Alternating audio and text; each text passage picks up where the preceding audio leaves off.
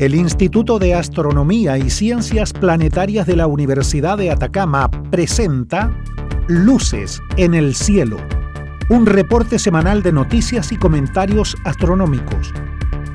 Con Katy Vieira, astrónoma y académica de la Universidad de Atacama, que nos trae además una agradable selección musical para amenizar este recorrido.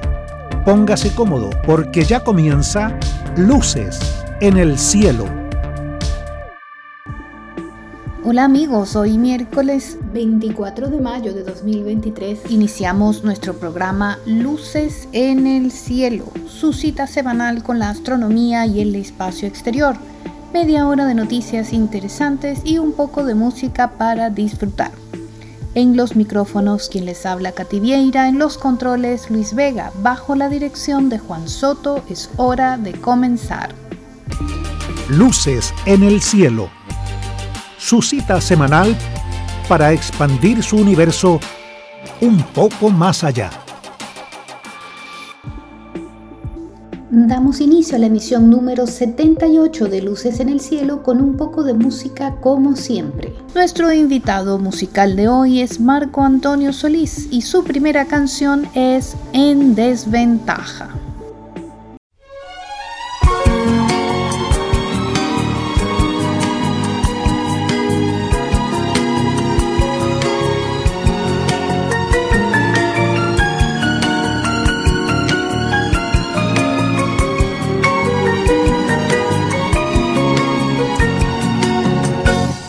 Tropecé con tu mirar y aún no me puedo levantar. Si por mí fuera, créeme ya, me hubiera ido. Pero es que fue mi corazón quien se adueñó de esta ilusión. Y aunque sufriendo está, no se da por vencido. Tienes razones, yo lo sé, para encontrar a alguien mejor. Pero algo muy dentro de mí, todo esto ignora dice que eres para mí, que si pensé que te perdí, me equivoqué, que recomience desde ahora. Acéptame en tu corazón tal como soy, no ves que estoy, que no me cabe ya en el alma el sufrimiento, que estoy muriendo por dejar en algún sitio mi pesar y tras de ti sin más pensar salir corriendo Compréndeme que ahora estoy en desventaja si me voy.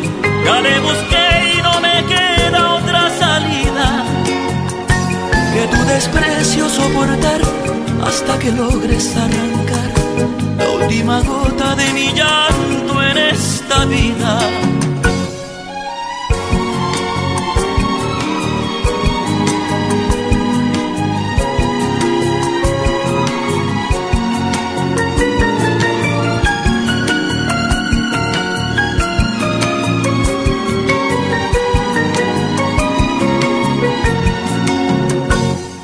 Razones, yo lo sé, para encontrar a alguien mejor, pero algo muy dentro de mí, todo eso ignora.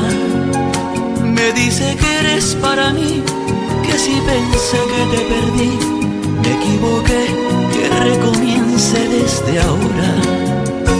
Acéptame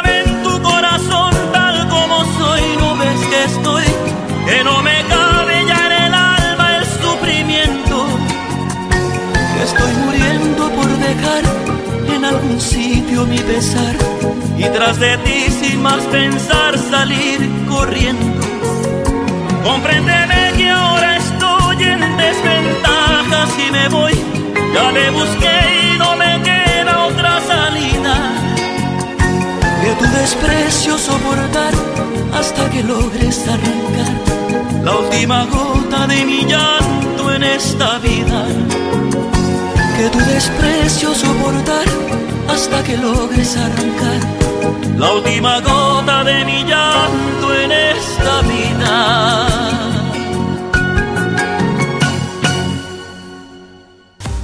En la noche oscura de Atacama, el universo abre sus puertas para que usted lo recorra con su mirada, junto a nosotros, en Luces en el Cielo. En nuestro primer segmento hacemos un recorrido del cielo diurno y nocturno. Estamos en la semana número 17 del año.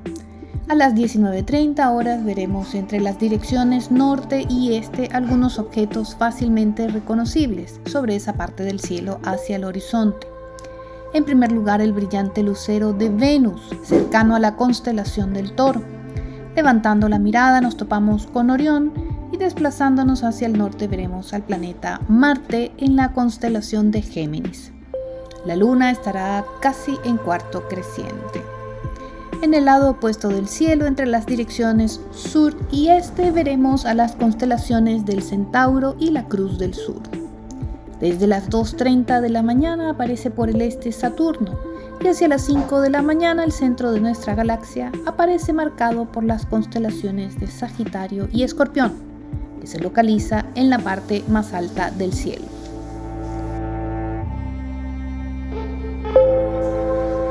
Y un día como hoy, pero hace 165 años, el 23 de abril de 1858, nacía en Gotinga, Alemania, Max Planck, fundador de la teoría cuántica y galardonado con el Premio Nobel de Física en 1918. Tenía talento para la música, pero también le gustaban las ciencias cuando consultó a un físico sobre qué escoger como profesión, le dijeron que en física lo esencial ya estaba descubierto.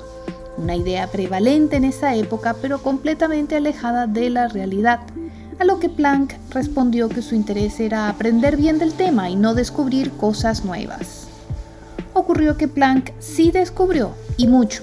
Sus trabajos teóricos representaron el nacimiento de un campo totalmente nuevo de la física, la mecánica cuántica, que estudia el comportamiento de las partículas atómicas y subatómicas y colaboró ampliamente con Albert Einstein. En lo personal, Planck se casó dos veces y tuvo cinco hijos, pero todos ellos fallecieron a diversas edades antes que el propio científico. Como alemán, cuya vida estuvo enmarcada por las dos guerras mundiales, tuvo serios conflictos y dificultades al querer apoyar a su país, Alemania, pero rechazar las acciones del régimen nazi.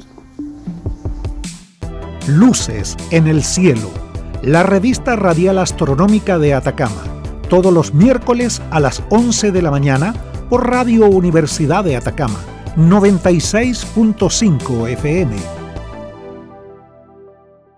Hoy tenemos otro programa especial con una invitada que nos alegra mucho tener en el INST y en la UDA, la doctora Nelvi Choque astrónoma y nuestra nueva investigadora postdoctoral en el instituto. Hola Nelvi, bienvenida a Luces en el Cielo. Hola a todos, muchas gracias por la invitación. Cuéntanos brevemente de qué parte de Chile eres y dónde estudiaste tu pregrado en astronomía. Bueno, yo soy del norte de Chile, soy de la ciudad de Iquique, y viví allí hasta que terminé el colegio y luego me mudé a Concepción a hacer el pregrado en astronomía en la UDEC, en la UDEC Concepción. ¿Y, qué te hizo decidir ser astrónoma? ¿Y cuándo tomaste esa decisión? Eh, yo partí con la idea de ser astrónoma desde muy pequeña, desde muy niña yo ya tenía esa curiosidad cada vez que observaba el cielo, sobre todo acá en el norte uno tiene la oportunidad de observar en cielos muy limpios, especialmente si uno sale de la ciudad y vas al campo, por ejemplo. Entonces yo desde pequeña hacía mucho eso.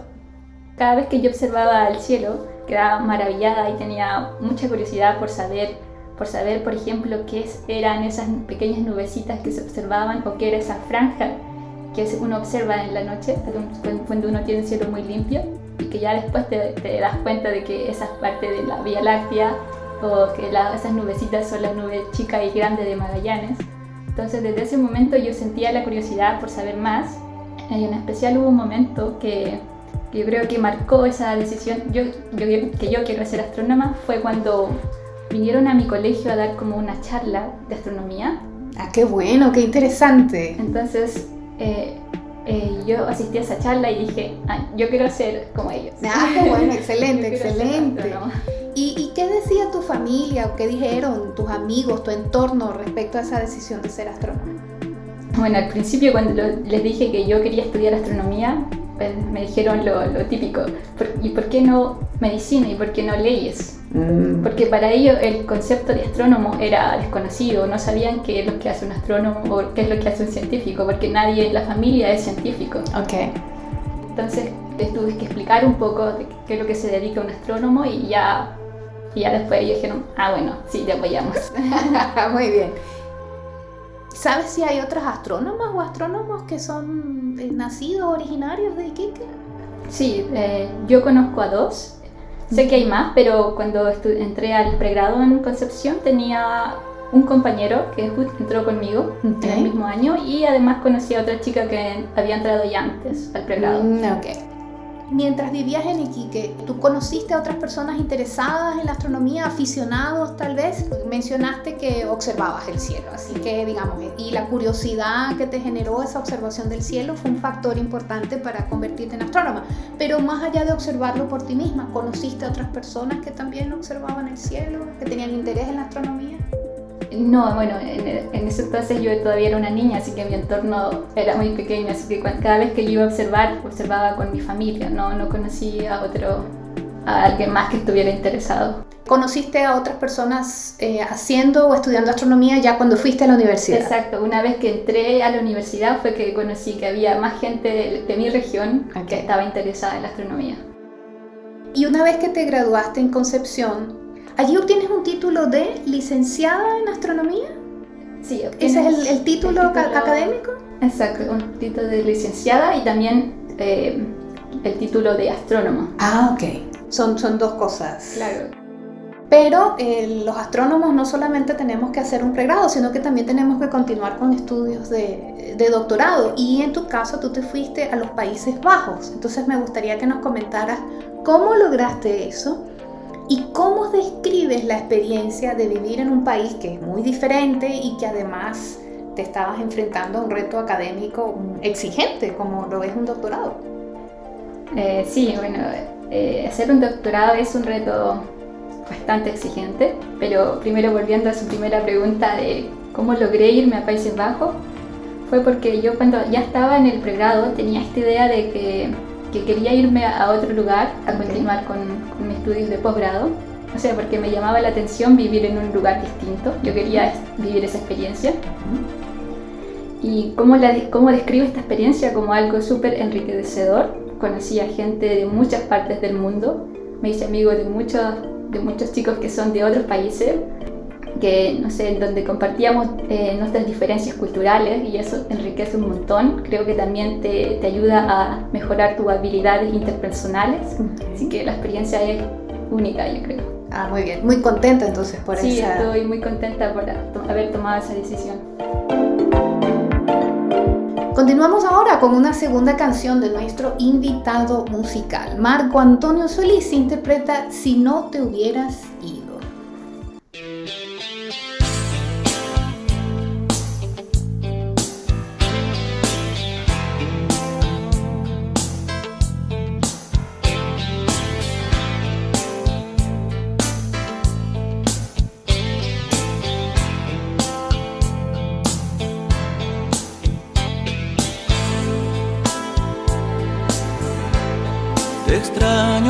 nunca y no sé qué hacer.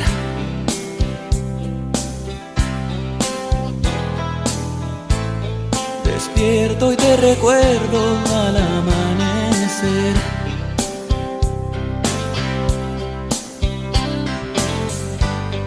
Espera otro día por vivir sin ti.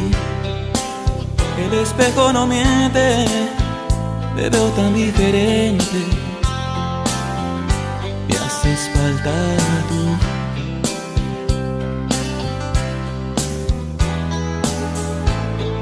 La gente pasa y pasa siempre tan igual.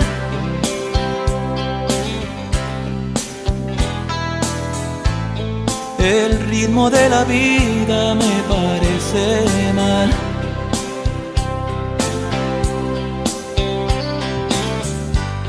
Era tan diferente estabas tú.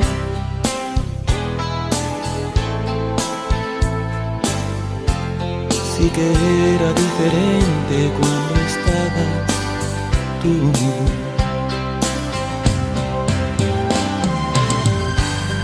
No hay nada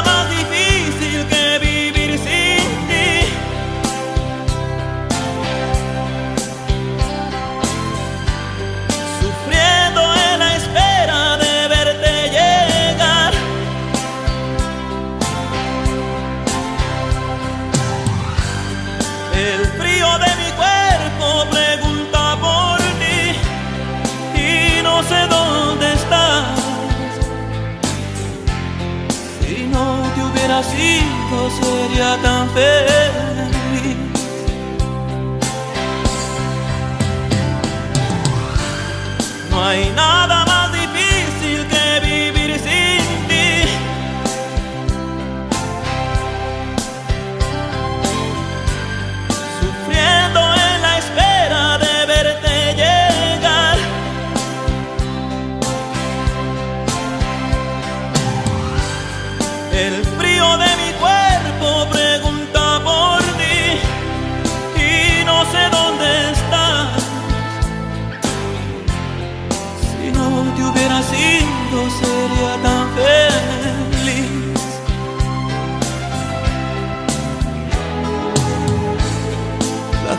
Gente pasa y pasa siempre tan igual.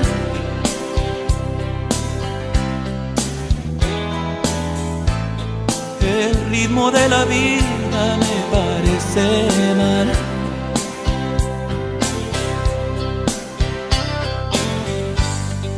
Era tan diferente cuando estabas tú.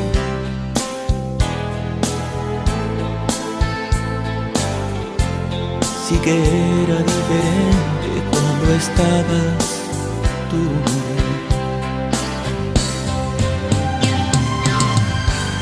No hay nada más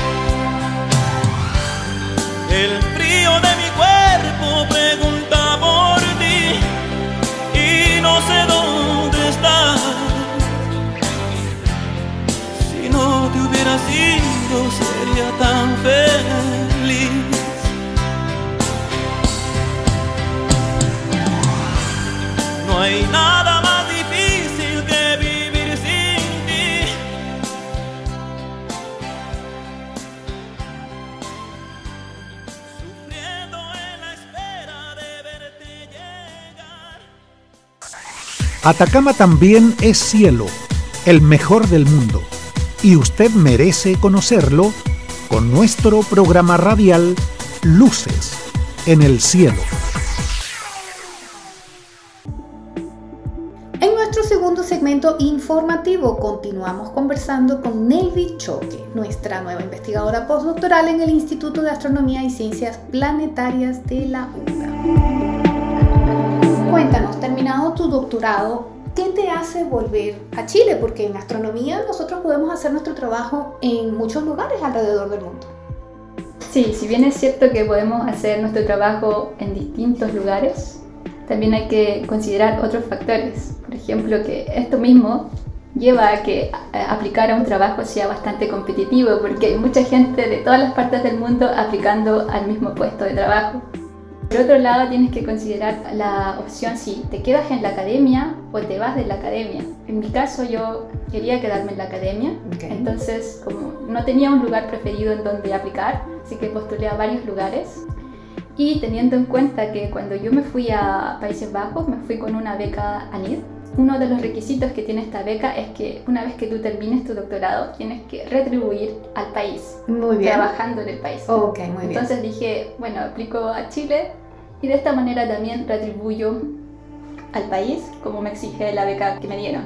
La ventaja de hacerlo en Chile es que además es uno de los mejores lugares del mundo finalmente para Claro. hacer astronomía. Esa Así es la que al final es una situación de ganar-ganar. Exacto. Ahora, hay una imagen quizás algo romántica de, de los astrónomos que observamos el cielo con telescopio. ¿no? Hay astrónomos teóricos también, ¿no? Pero los que observamos con telescopio, y es que aún esos tienen que en su trabajo de investigación eh, leer bastante, estudios de muchos libros, ecuaciones, programación, son aspectos importantes del trabajo de, de investigación en astronomía y además hay que hablar inglés de manera fluida. Entonces, tú partiste en tu infancia con una visión bastante inspiradora, ¿no? Y, se puede decir también romántica de observar el cielo nocturno, pero después está, una vez que has estudiado y te has preparado para ser investigadora, pues están todos estos otros aspectos eh, más duros, ¿no? Más incluso de sentarse en un escritorio frente a una computadora. Y esos son aspectos eh, también importantes del trabajo. ¿Hay alguno de estos aspectos que no te gusta o que te haya resultado inesperado cuando te convertiste ya en una astrónoma profesional? Eh, en general no, yo diría que eh, me, gusta lo que hace un astrónomo, me gusta estar programando, me gusta estar ahí sentada en la oficina leyendo eh, o leyendo artículos.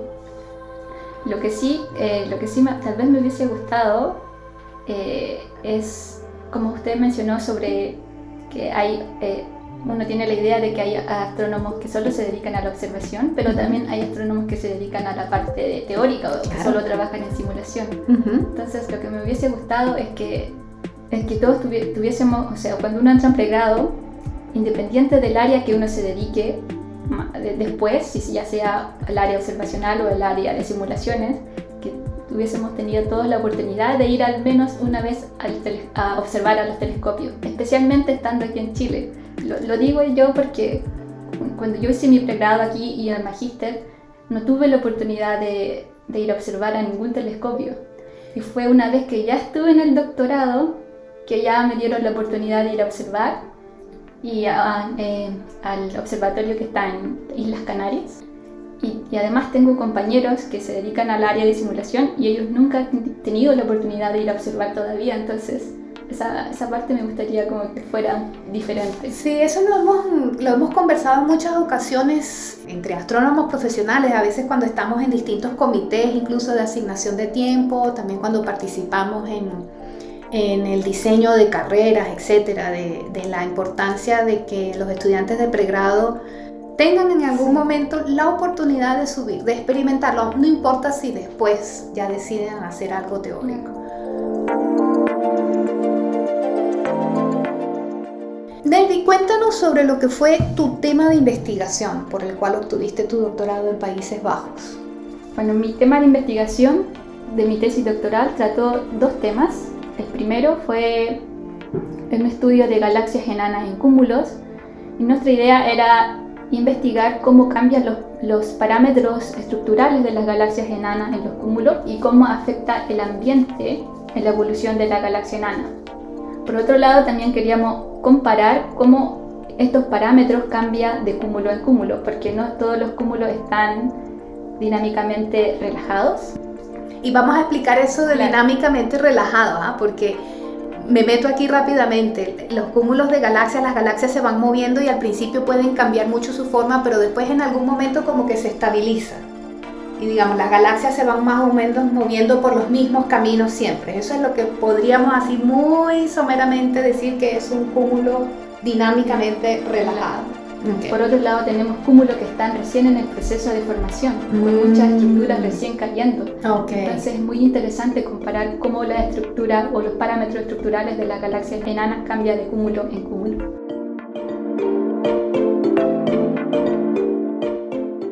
Vamos a escuchar ahora la tercera canción del programa de nuestro invitado musical, Marco Antonio Solís, con Mi Eterno Amor Secreto.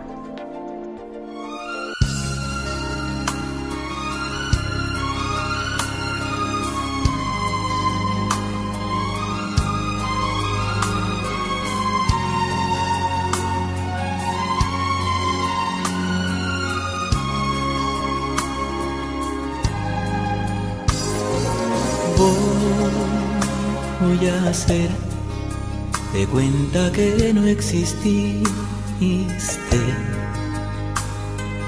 Tú de mí, olvida que un día me viste. Ya lo ves, los dos nos equivocamos Y es mejor que otros caminos sigamos y que esta despedida sea por el bien de todos. Inventaré algún modo para vivir sin ti. Te juro que nadie más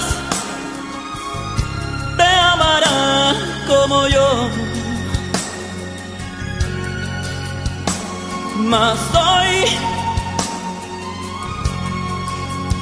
ti mi pecho arde. Porque me duele decirte que a he llegado tarde. Aunque no te vuelva a ver, quiero que sepas que haré por ti. Y viaje sin boleto. Y la distancia siempre serás mi eterno amor secreto. Porque entre nosotros no hay distancia, ni tiempo, ni espacio. Será siempre eterno nuestro amor. Te juro que nadie más te amará como yo. Mas hoy por ti mi pecho arde, porque me duele decirte que a ti he llegado tarde. Aunque no te vuelva a ver, quiero que sepas que haré por ti. Y viaje sin boleto. Y en la distancia siempre serás mi eterno amor secreto.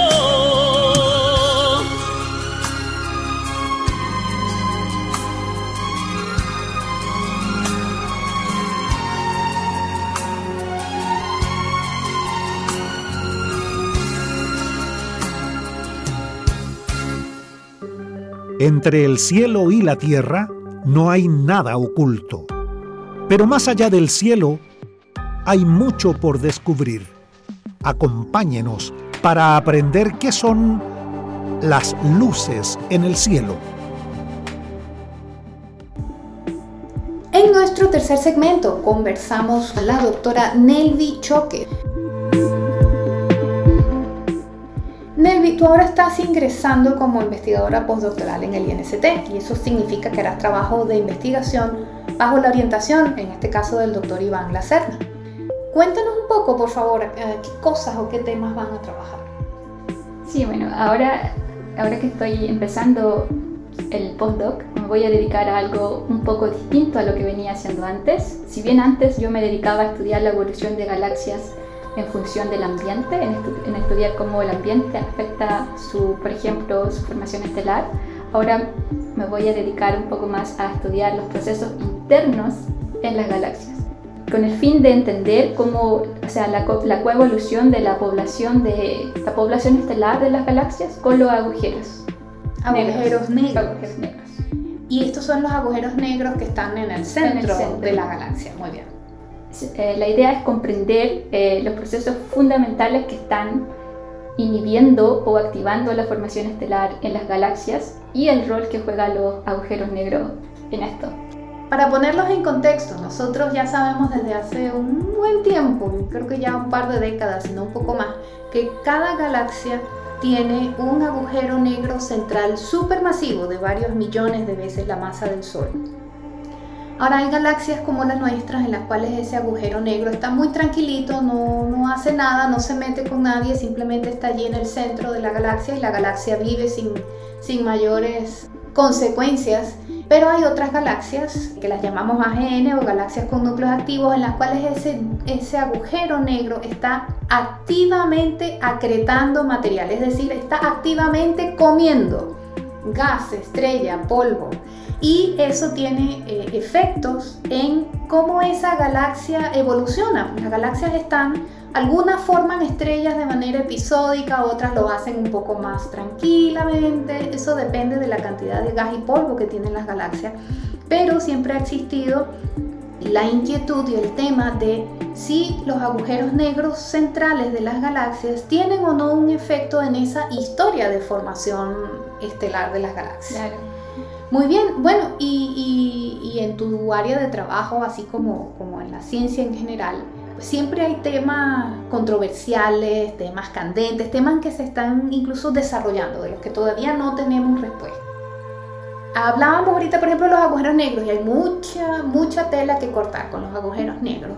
Eh, y también otro tema que, se escucha con alguna frecuencia es eh, la energía oscura. incluso a nivel profesional, eh, los astrónomos toman bandos, ¿no? Y piensan es una cosa o es otra, ¿no?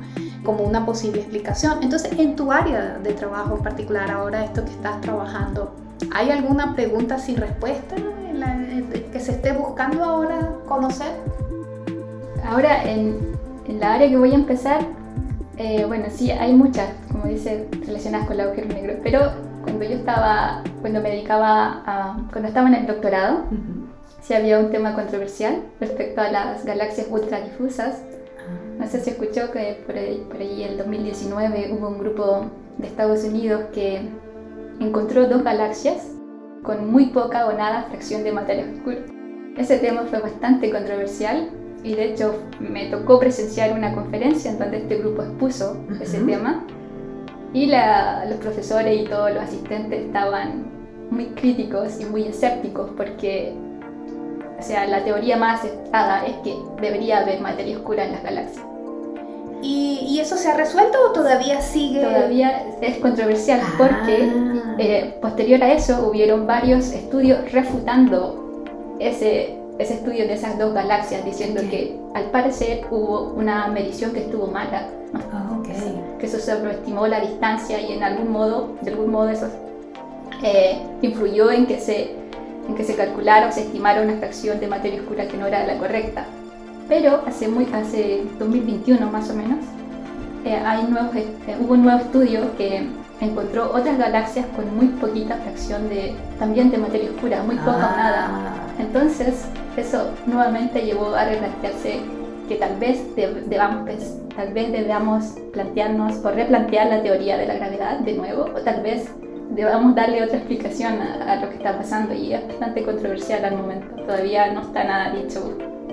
Qué interesante, eso es muy cierto ahora que lo mencionas. Efectivamente, otra de las cosas que uno aprendió en su, en su formación como astrónomo además de la que mencionábamos, por ejemplo, esto de que en el centro de cada galaxia hay un agujero negro supermasivo, también el hecho de que las galaxias se ensamblan a partir de grumos de materia oscura y que por lo tanto todas las galaxias deben tener materia oscura. Y por ejemplo, en nuestra Vía Láctea un porcentaje muy importante de su masa se estima que es materia oscura. Entonces, encontrar estos otros objetos en los que aparentemente no está, pues hay que entenderlo mejor. Sí, sí, sí. Al momento es un tema bastante controversial. Ah, bueno, excelente. Bueno, Nelvi, muchísimas gracias por tu presencia aquí en el programa y esperamos que, que tu estadía con nosotros como investigadora postdoctoral pues brinde muchos frutos tanto para ti como para la universidad y para la astronomía en Chile. Muchas gracias por la invitación. Solo en el cielo más oscuro brillan todas las estrellas como luces en el cielo. Amigos, hemos llegado al final de Luces en el Cielo, su programa de astronomía en Radio Universidad de Atacama. Puede escucharnos nuevamente esta misma noche en nuestra retransmisión a las 22.30 y también por internet a través de nuestro podcast Luces en el Cielo Radio UDA en Spotify. Los esperamos el próximo miércoles desde el desierto de Atacama, bajo los cielos más limpios del mundo, en la frecuencia modulada 96.5. Hasta la próxima. el Instituto de Astronomía y Ciencias Planetarias de la Universidad de Atacama presentó Luces en el Cielo con Katy Vieira. Te esperamos el próximo miércoles en este mismo horario por Radio Universidad de Atacama 96.5 FM. Luces en el Cielo, su cita semanal para expandir su universo un poco más allá.